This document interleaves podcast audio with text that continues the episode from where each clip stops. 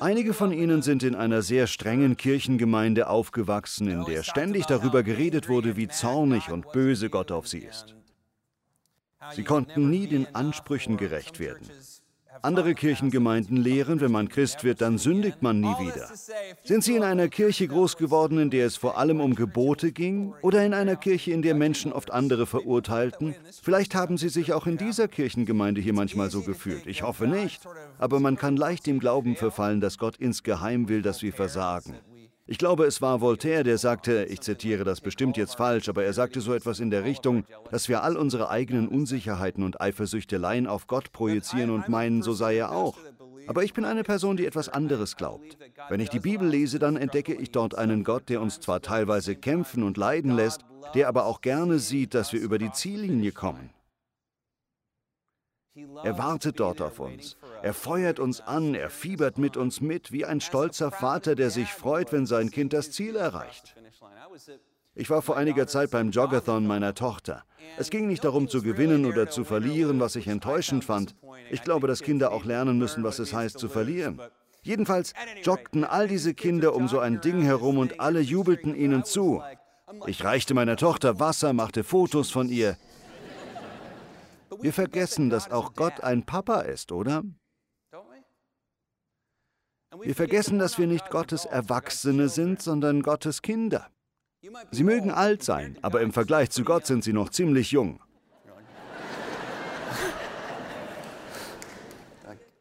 Vielleicht sagen Sie, Bobby, Sie wissen ja gar nicht, wie alt ich bin. Ich habe schon den Ersten Weltkrieg erlebt. Das ist schon ewig her.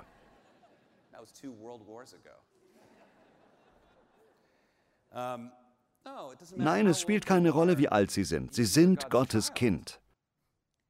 Ich glaube, wir tun bestimmte Dinge, von denen wir meinen, sie würden Gott nicht stören, obwohl sie es tun.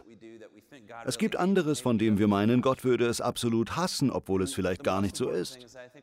Am wichtigsten ist, ich glaube, wir vergessen, dass Gott sehen will, wie wir über die Ziellinie kommen. Bei unserem Rennen, unserem Joggen, unserem Wettlauf vergessen wir manchmal, dass Gott uns anfeuert. Vielleicht fragen wir uns, und warum trägt er uns nicht einfach über die Ziellinie? Nun aus demselben Grund, warum ich meine Tochter beim Joggathon nicht getragen habe. Unsere Kämpfe im Leben haben einen Zweck. Gott rettet uns zwar durchaus, aber die kleinen Kämpfe müssen wir kämpfen. Vielleicht gibt es Dinge, die Sie sich ersehnen, einen neuen Job, eine neue Beziehung, vielleicht Gottes Stimme wieder zu hören. Das kann echtes Leid erzeugen, aber im Nachhinein erkennen wir, dass Gott die ganze Zeit bei uns war. Etwas Ähnliches sagt Paulus, als er kurz vor seinem Tod an Timotheus schrieb, ich habe den Lauf vollendet, richtig? Ich habe den Lauf vollendet. Nun hält Gott für mich den Siegespreis bereit. Es ist großartig, über eine Ziellinie in unserem Leben zu kommen, etwas zu erreichen, weil man Widerstandsfähigkeit und Ausdauer gelernt hat. Das lernt man, indem man Gott treu ist und sich dem Ziel widmet, das er einem gegeben hat. Ich finde das so wichtig. Beim letzten Gottesdienst sprachen wir über das Konzept der Antifragilität. Ich glaube, das ist ganz wichtig, wenn es um Geduld geht, dass Menschen, aber besonders Christen, antifragil sind. Weiß noch jeder, was Antifragilität bedeutet? Ganz kurz, falls Sie beim letzten Gottesdienst nicht da waren, Antifragilität ist das Gegenteil von Fragilität. Wenn man etwas Fragiles schlägt oder beschädigt, dann verschlechtert es sich oder wird wertlos. Antifragilität bedeutet, zu einem bestimmten Punkt verbessert es sich sogar, wenn man es zu beschädigen versucht. Bäume sind ein Stück weit antifragil. Deshalb beschneidet man sie, damit ihr Wachstum gefördert wird. Auf den ersten Blick mag das keinen Sinn ergeben, aber so ist die Natur und so sind auch wir als Christen. Etwas Antifragiles kann man nur zerstören, indem man es so behandelt, als wäre es fragil. Einen Baum zerstört man beispielsweise, indem man ihn vor der Umwelt schützt, ihn von der Sonne fernhält, keinen Wind an ihn heranlässt, seine Äste schützt. Tun wir das mit unseren Kindern oder mit unseren Kirchengemeinden? Wenn wir Antifragiles so behandeln, als wäre es fragil, fügen wir ihm in Wirklichkeit Schaden zu, obwohl wir ihm eigentlich Gutes tun wollen. Gehen Sie jeden Lauf im Leben mit einer antifragilen Haltung an. Falls Sie ein Videospielfan sind, und ich selbst habe natürlich noch nie Videospiele gespielt, aber mal angenommen, ich hätte es. Ehrlich gesagt habe ich gestern Abend Videospiele gespielt. Ihr Pastor spielt Videospiele, Glückwunsch. Es kommt noch schlimmer, liebe Freunde, es kommt noch schlimmer. Wenn man zu lange zu sicher ist, zu wohlgenährt, zu lange den Regen vermeidet, schwächt es einen. Wenn man hingegen kämpft, wenn man leidet, trainiert, hart arbeitet, durchhält, sich auf den bellenden Hund zubewegt im übertragenen Sinne, wenn man auf das zugeht, wovor man Angst hat, dann verbessert man sich dadurch bis zu einem gewissen Punkt. Mit dem möchte ich sagen, dass wir antifragil sind. Das erinnert mich an Folgendes. Es gibt eine Sporttheorie über dominierende Teams. Es ist faszinierend. Wenn ein Football- oder Baseballteam eine Saison total dominiert, bekommt es deswegen eine längere Pause zwischen der normalen Saison und der Nachsaison. Es bekommt vielleicht zwei Wochen, während alle anderen Teams nur eine Woche bekommen. Nun kommt es häufig vor, dass ein solches Team nach der Pause vernichtend geschlagen wird. Es gibt eine Theorie, dass das Team in der zweiwöchigen Pause aus dem Rhythmus gekommen ist.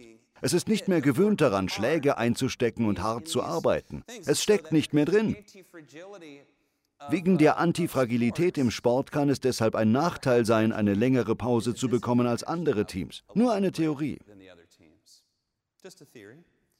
Das soll verdeutlichen, während schwieriger Zeiten und Herausforderungen, während Zeiten, in denen unsere Geduld gefordert ist, besteht die größte Versuchung für Christen darin, zu hetzen oder den Weg des geringsten Widerstands zu gehen.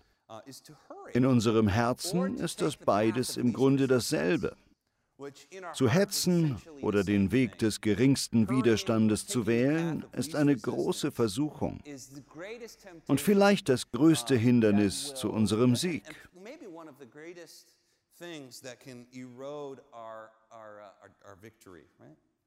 uh? Das heißt, im Advent müssen wir Gott nicht vorauseilen. Halten Sie Schritt mit ihm.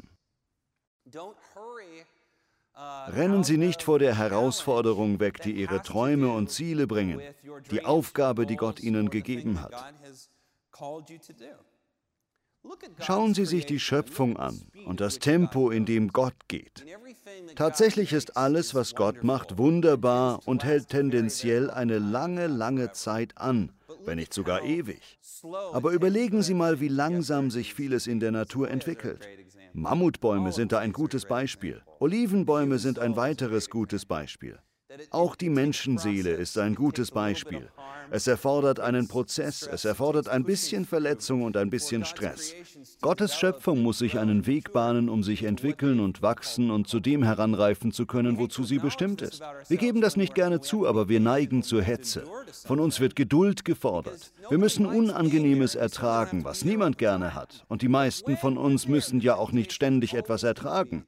Aber wenn ja, dann sind wir immer versucht, zum Ende zu hetzen oder den Weg des geringsten Widerstands zu wählen, statt an Gottes Seite zu gehen, mit ihm Schritt zu halten. Nebenbei gesagt, machen Sie sich deswegen kein schlechtes Gewissen. Wir sind alle so. Wir alle neigen dazu. Selbst Jesus neigte ein bisschen dazu. Es war ja immerhin eine Versuchung, als der Teufel ihm das Angebot machte, verneige dich vor mir, dann gebe ich dir dies alles. Ich glaube, Jesus war durchaus versucht, sonst würde es die drei Nichtversuchungen Christi heißen oder so. Ich glaube, es war eine Versuchung für Jesus, weil er die Welt retten wollte. Er wollte Menschen helfen und ich glaube nicht, dass er das Kreuz ertragen wollte. Man muss nur den Galaterbrief lesen oder die Passage über den Garten Gethsemane. Dort betete Jesus, Herr, nimm diesen Kelch von mir, aber nicht mein Wille geschehe, sondern deiner. Es war eine echte Versuchung für Jesus, den Weg des geringsten Widerstandes einzuschlagen, zu seinem Ziel zu hetzen. Aber ich bin dankbar für seine Treue, dass er bereit war, mit seinem Vater Schritt zu halten. Das ist eine Lektion für uns alle. Wenn wir Jesus ähnlich sein wollen, steht zwischen uns und unserer Bestimmung manchmal ein Kreuz, zwischen uns und unserem Ziel. Amen. Haben Sie heute ein Kreuz zu tragen, dann wird Gott Ihnen beim Tragen helfen. Haben Sie eine harte Zeit? Ich habe einen klugen Mann einmal sagen hören, harte Zeiten vergehen, aber starke Menschen bestehen. Das heißt, was immer Sie gerade durchmachen, Sie werden da durchkommen. Halten Sie durch. Es war Thoreau, der sagte, ein Held ist nicht mutiger als ein normaler Mensch. Sein Mut hält nur fünf Minuten länger an. Das ist wichtig. Geduld ist ein Schlüssel, um im Leben den Sieg zu erlangen. Finden Sie ein Ja zu dem Leid, das zwischen Ihnen und Ihrem Ziel liegt. Dann wird der Sieg umso größer und umso schöner sein. Der Advent ist natürlich eine solche Zeit. Es ist eine Wartezeit. Es ist eine Zeit zu glauben, dass Gott ein Gott ist, der tut, was er sagt. Es ist eine Zeit, uns daran zu erinnern, dass Gott jeden lebenden Gläubigen dazu aufruft, mit Zielgerichtetheit zu leben. Wir dürfen mit ganzem Herzen glauben, wenn Gott das Ziel für uns vorgesehen hat, dann bringt er uns auch dorthin. Wir müssen bereit sein, auf dem schmalen Pfad zu gehen, wie Jesus ihn nannte, den schwierigen Weg, der zum Leben führt. Gehen Sie nicht durchs weite Tor und auf dem leichten Weg, der am Ende destruktiv ist. Viele schlagen diesen Weg ein, sagt Jesus. Die heutige Bibelstelle steht im Lukasevangelium Kapitel 2. Hannah hat sie bereits vorgelesen. Aus Zeitgründen werde ich jetzt nicht nochmal die ganze Perikope lesen. Das lernt man am theologischen Seminar. Es war teuer, dieses Wort zu lernen. Ich liebe diese Geschichte im Lukasevangelium Kapitel 2. Die Bibel sagt das zwar nicht direkt, aber der Tradition zufolge war Simeon noch ein sehr junger Mann, als Gott ihm sagte, dass er zu seinen Lebzeiten das Kommen des Messias sehen würde. Wir sollten nicht vergessen, als Jesus geboren wurde, war das jüdische Volk sozusagen schwanger mit dem Wunsch, das Kommen des Messias zu erleben. Die Juden befanden sich unter römischer Besatzung. Es war zwar nicht ganz so schlimm wie unter dem Reich der Seleukiden bzw. der Griechen, aber es war schlimm genug. Alles schien schief zu laufen und das Volk wartete voller Sehnsucht auf das baldige Kommen des Messias. Nun haben wir hier einen Mann, von dem es heißt, dass der Heilige Geist auf ihm ruht. Durch den Heiligen Geist weiß er, dass er in seiner Lebenszeit das Kommen des Messias erleben wird. Ich stelle mir gerne vor, dass er ein Teenager war, als Gott ihm das sagte, auch wenn das nicht in der Bibel steht. Als er dann schließlich die Geburt des Herrn erlebt, ist er ein sehr, sehr alter Mann. In all den Jahren bis zu diesem Zeitpunkt lebt dieser Mann in Jerusalem und wir lesen, dass er nach Gottes Willen lebt, Ehrfurcht vor Gott hat und dass der Heilige Geist auf ihm ruht. Er wartet Jahr um Jahr um Jahr. Ich kann mir vorstellen, wie er durch Jerusalem streift und nach diesem Kind Ausschau hält. Dann kommt ganz plötzlich der ersehnte Tag in Jerusalem. Wie gesagt, ich stelle mir vor, dass Simeon ein sehr, sehr alter Mann ist. Hier steht nur, dass er alt ist. Ich stelle mir vor, dass er irgendwo in der Stadt sitzt. Der Heilige Geist spricht oft zu ihm, da er auf ihm ruht. Nun sagt er, Simeon, Simeon, der Messias ist gekommen. Er ist im Tempel. Geh und such ihn. Ich stelle mir vor, wie er so voll von dem Geist ist. Auch das steht nicht da, aber ich stelle es mir vor, dass er zum Tempel rennt. Er rennt die Treppe hoch, obwohl es in seinem Alter schwierig ist. Seine Knie tun weh, seine Füße tun weh, aber sein Geist pocht vor Aufregung. Das, was er sich sein Leben lang ersehnt hat, ist endlich eingetroffen. Denken Sie daran, der jüdische Tempel ist zu dieser Zeit groß. Er ist wirklich gigantisch. Im Tempelbezirk tummelten sich oft Tausende von Menschen. Simeon kämpft sich durch diese Menschenmenge und versucht, den Messias zu finden. Da fallen ihm Maria und Josef auf und er sieht, wie Maria ein kleines Baby hält. Sie sind da, um das Baby Gott zu weihen. Er geht auf sie zu und nimmt, ich nehme an mit elterlicher Erlaubnis, das Baby in seine Arme und segnet den kleinen Jesus. Dann lobt er Gott mit Worten, die später berühmt werden und schon unter den frühen Christen zu einem Weihnachtslied gemacht werden sollten. Herr, du hast dein Wort gehalten. Jetzt kann ich, dein Diener, in Frieden sterben. Ich habe es mit eigenen Augen gesehen. Du hast uns Rettung gebracht. Vermutlich sagte er das auf Aramäisch und das aramäische Wort für Rettung ist Jeshua. Jeshua ist auch der Name von Jesus. Es ist also ein Wortspiel. Meine Augen haben gesehen, du hast uns Jesus Rettung gebracht. Ist das nicht stark? Dein Licht erleuchtet alle Völker und deinem Volk Israel bringt es Größe und Herrlichkeit. Mit diesem Loblied sagt Simeon im Grunde, Herr, jetzt kann ich in Frieden sterben, denn das, was du versprochen hast, das, worauf ich gewartet habe, ist endlich eingetroffen. Ich lese aus diesem Text eine Sättigung der Seele heraus. Er ist so voller Freude, er ist so glücklich, so absolut zufrieden mit diesem Erlebnis, weil er nun weiß, dass der Messias gekommen ist und sein Volk Israel retten wird. Jetzt kann ich sterben, sagt er. Jetzt kann ich in Frieden sterben. Das ist so schön. Es gibt ein lateinisches Lied, das daraus entstanden ist. Unser Chor hat es in der Vergangenheit schon gesungen. Domine, secundum verbum tuum in pace. Es ist ein ganz liebliches Lied, wie ein Gute-Nacht-Lied. Der Grundgedanke ist, ich kann in Frieden sterben, weil ich Jesus gefunden habe. Haben Sie hier dieses Gefühl? Haben Sie schon mal eine so schöne Erfahrung mit Gott gemacht und sind dem Heiligen Geist auf so tiefe, wunderbare Weise begegnet, dass Sie von dem Gefühl erfüllt sind, es wird alles gut. Ob ich lebe oder sterbe, ich bin in Gottes liebenden Armen. Sehen Sie, genau das brauchen Menschen heute. Es herrscht so viel Furcht, so viel Angst und Sorge, so viel Stress. Wir müssen die Stimme des Herrn hören.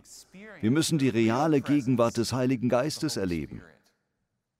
Ohne seine Nähe ist alles unecht, so fühlt sich das an. Das ist wichtig. Wir müssen Gottes Stimme hören, weil wir wissen müssen, dass er mit uns ist, besonders wenn wir Leid ertragen und Schweres durchmachen. Wir müssen wissen, dass wir nicht alleine sind. Sie sind nicht allein. Sie sind nicht allein. Der Herr ist mit ihnen, auch mitten in ihren Fehlern und Misserfolgen. Solange ihr Herz für Gottes Stimme offen bleibt, führt er sie zu ihrer Bestimmung. Das ist es, was an Gott so gut ist. Ohne Gott ist die Seele wie ein Pfeil ohne einen Bogen. Eine Seele ohne Gott ist wie ein Pfeil ohne Bogen. Angenommen, ich bringe die sportlichste Person in diesem Saal zu einem Feld, gebe ihr einen Pfeil und sage, wirf ihn so weit wie du nur kannst. Vermutlich würde sie ihn relativ weit werfen. Aber selbst eine eher unsportliche Person, die nur stark genug ist, einen Bogen etwas zu spannen, würde den Pfeil viel weiter schießen können. Ich glaube, im Leben und auch besonders in unserem kirchlichen Engagement geht es uns oft ähnlich. Wir sind wie jemand, der einen Pfeil wirft aus eigener Kraft. Aber Gott lehrt uns, wenn wir zu Jesus gehören und getauft werden, bekommen wir einen Bogen in die Hand.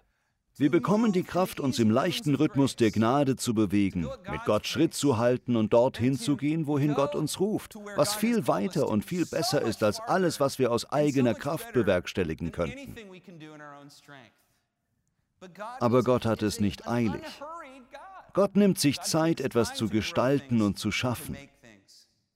Am Ende erreicht Gott jedoch mehr als sonst jemand und das, was er schafft, währt länger. Ein Pfeil muss erst nach hinten gezogen werden. Vielleicht sehen Sie, wie andere Menschen an Ihnen vorbeisausen und Sie haben das Gefühl, dass Sie im Leben rückwärts gehen. Doch genau wie bei einem Pfeil, der im Bogen nach hinten gezogen wird, wächst nur die Spannung zwischen Ihnen und Ihrem Ziel. Lassen Sie diesen Gedanken Ihre Geduld nähren, dass die Spannung, die Sie momentan zwischen sich und Ihrem von Gott gegebenen Ziel spüren, eine gute Sache ist.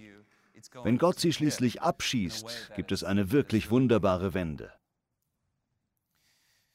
Zuletzt will ich noch über einen Gedanken nachdenken, bei der sich meine pfingstliche Seite zeigt. Okay? Das wird jetzt vielleicht nicht ganz so presbyterianisch klingen, wie es sich für einen presbyterianischen Pastor gebührt. Aber ich glaube, dass Simeon so lange warten konnte, weil er eine innere Gewissheit hatte. Er hatte ganz klar die Stimme Gottes gehört. Gott hatte klar zu ihm gesprochen. Ich liebe die Bibel und ich glaube, dass die Bibel unser Schriftkanon ist. Sie ist die reine Offenbarung Gottes, darüber will ich gleich noch sprechen. Aber wir sollten uns klar machen, dass die Christen im ersten und zweiten Jahrhundert nur Bruchstücke des Neuen Testaments hatten. Die frühen Christen schrieben die Bibel, weil sie inmitten ihrer Verfolgung, ihres Leids, inmitten des Aufruhrs, der Schwierigkeiten, des Stresses und Gerangels die Stimme des Heiligen Geistes hörten. Sie wurden vom Geist bewegt. Gott wirkte Wunder durch sie. Ich glaube, dass Gott Ähnliches auch mit unserer Generation tun will. Es ist wichtig, dass die Bibel uns nicht nur Weisheit gibt, sondern uns mit unseren geistlichen Vorfahren verbindet, damit wir uns eine biblische Denkweise aneignen können. Simeon war in der Lage, sein ganzes Leben so geduldig zu warten, weil er Gewissheit hatte. Er hörte Gottes Stimme ganz klar und wusste es einfach. Jesus sagt uns, dass das für das christliche Leben unbedingt erforderlich ist. Er sagt, meine Schafe hören meine Stimme, sie kennen meine Stimme, sie können meine Stimme von der des Diebes unterscheiden. Ich möchte die Stimme von Jesus auf diese Weise kennen. Ich möchte die Stimme Gottes klar hören. Wenn Sie mehr über Geduld wissen wollen, und damit schließe ich, um Geduld zu haben, müssen wir unterscheiden lernen. Ist das meine eigene Stimme? Sind das meine Gedanken? Oder ist es Gottes Stimme? Oder ist es der Teufel? Ich will Ihnen drei Tipps in drei Minuten geben, die Ihnen helfen können, Gottes Stimme zu erkennen. Aber das funktioniert nur, wenn Sie auch tatsächlich tun, was ich Ihnen sage. Nummer eins, und das ist das Wichtigste, eine biblische Denkweise aufbauen. Ein Fehler, den viele Christen in bibelorientierten Kirchengemeinden begehen, ist der, bestimmte Sichtweisen anhand bestimmter Verse beweisen zu wollen. Das muss nicht immer verkehrt sein, aber häufig haben wir Christen den Drang, wenn ich etwas glaube, dann muss ich dem einen Bibelvers anfügen. Ich hörte mal einen Mann sagen, dass man kein Kokain benutzen darf, weil in der Bibel steht, betrinkt euch nicht mit Wein und Kokaingebrauch sei das gleiche wie Betrinken mit Wein. Wir wollen alles anhand von Bibelversen beweisen. Kokaingebrauch ist dumm, dazu braucht man nicht extra einen Bibelvers. Vielmehr können wir eine biblische Denkweise haben, sodass wir auch Dinge beurteilen können, die in der Bibel nicht direkt angesprochen werden. Hätten einige Christen im ersten Jahrhundert Kokain verwendet, wie hätte Paulus darauf reagiert? Eine biblische Denkweise macht klar, dass er gesagt hätte, kein Kokain, ihr Lieben, kein Kokain. Okay, also eine biblische Denkweise baut man auf, indem man jeden Tag die Bibel liest oder so oft wie möglich. Man muss sie nicht unbedingt stundenlang lesen, fünf Minuten am Morgen, ein Kapitel hier, ein bisschen dort. Übrigens, lassen Sie sich von den Versen nicht verunsichern, die Sie nicht verstehen oder die Sie stören. Verbeißen Sie sich nicht darin, sondern sprechen Sie lieber mit anderen darüber. Der zweite Tipp ist, wenn Gott spricht, dann gewöhnlich nicht in Worten. Das ist zumindest meine Erfahrung. Es gibt zwar durchaus Menschen mit einer prophetischen Gabe, die Worte von Gott hören, aber die meisten Menschen hören von Gott, indem sie einfach so etwas verstehen. Ich habe mir das so notiert. Gottes Sprache ist Erkenntnis. Gott hat eine Sprache, nämlich Erkenntnis. Das ist wichtig. Er spricht zu uns durch Aha-Erlebnisse. Mit einem Mal verstehen wir etwas deutlich. Eine biblische Denkweise hilft uns zu beurteilen, ob dieses Aha-Erlebnis zu Gottes Stimme passt. Also wenn Gott spricht, suchen Sie nicht nach spezifischen Worten, sondern nach Erkenntnis.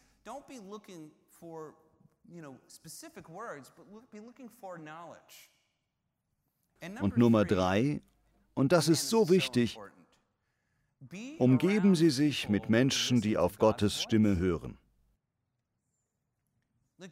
Die meisten Christen hören leider nicht auf Gottes Stimme. Die meisten Christen nehmen sich nicht jeden Tag Zeit, ihr Herz zur Ruhe zu bringen und zu sagen, Herr, was möchtest du? Und wenn Christen dann beten, plappern die meisten Christen die ganze Zeit. Kennen Sie solche Freunde? Wenn man mit ihnen zusammen ist, plappern sie die ganze Zeit und hören nie zu. Gebet sollte anders sein. Gebet ist keine Einbahnstraße. Wir müssen beim Beten auch zuhören. Ich meine das nicht auf herablassende Art, aber viele Christen haben nicht gelernt zuzuhören. Zu hören, ob Gott wirklich vielleicht etwas zu sagen hat. In den Psalmen gibt es eine Stelle, in der es heißt, heute, wenn ihr meine Stimme hört, dann verschließt eure Herzen nicht. Ich möchte davon abraten, zu viel Zeit mit Christen und anderen Menschen zu verbringen, die ihre Herzen gegenüber der Stimme Gottes verschließen. Vermutlich kennen Sie diesen Menschentyp. Vorhin erwähnte ich das theologische Seminar, es ist voll von solchen Menschen.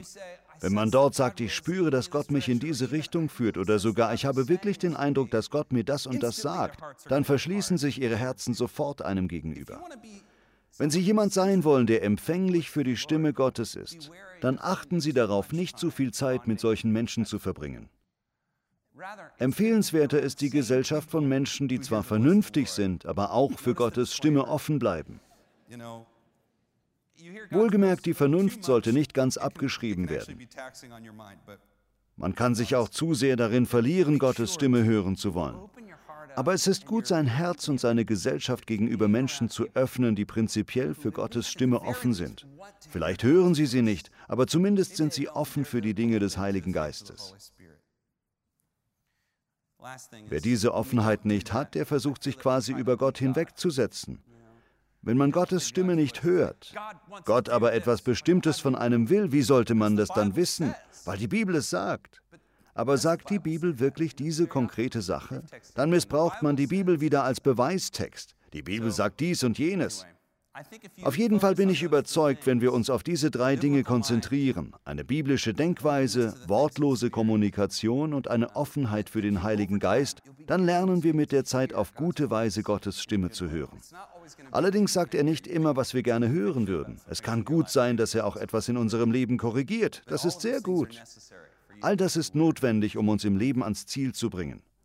Wir wollen uns jetzt eine Minute Zeit nehmen und Gott lauschen. Vater, wir bringen dir unsere Herzen und unsere Gedanken. Wir wollen unsere Ohren für dich öffnen, Herr, jetzt in diesem Moment. Vielleicht haben Sie etwas auf dem Herzen oder denken über etwas nach, womit Sie zu kämpfen haben. Wenn Sie Gott eine einzige Frage stellen könnten, wie würde sie lauten? Stellen Sie jetzt in Ihren Gedanken diese Frage. Wir tun das manchmal mit den Kindern im Kindergottesdienst. Spüren Sie, dass Gott etwas darüber sagt? Spüren Sie überhaupt etwas? Wenn nicht, ist es in Ordnung. Aber vielleicht schenkt der Heilige Geist Ihnen irgendeine Erkenntnis über Ihr Leben.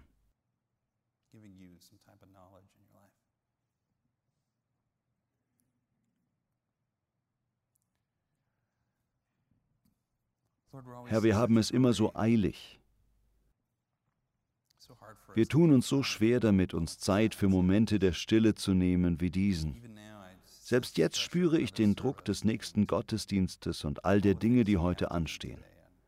Diese Dinge strapazieren unsere Beziehung zu dir.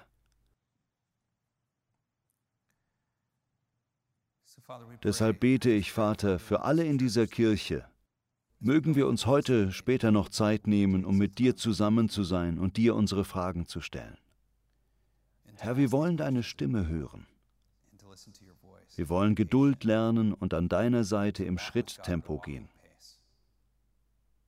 All das beten wir im Namen von Jesus. Wir lieben dich. Amen.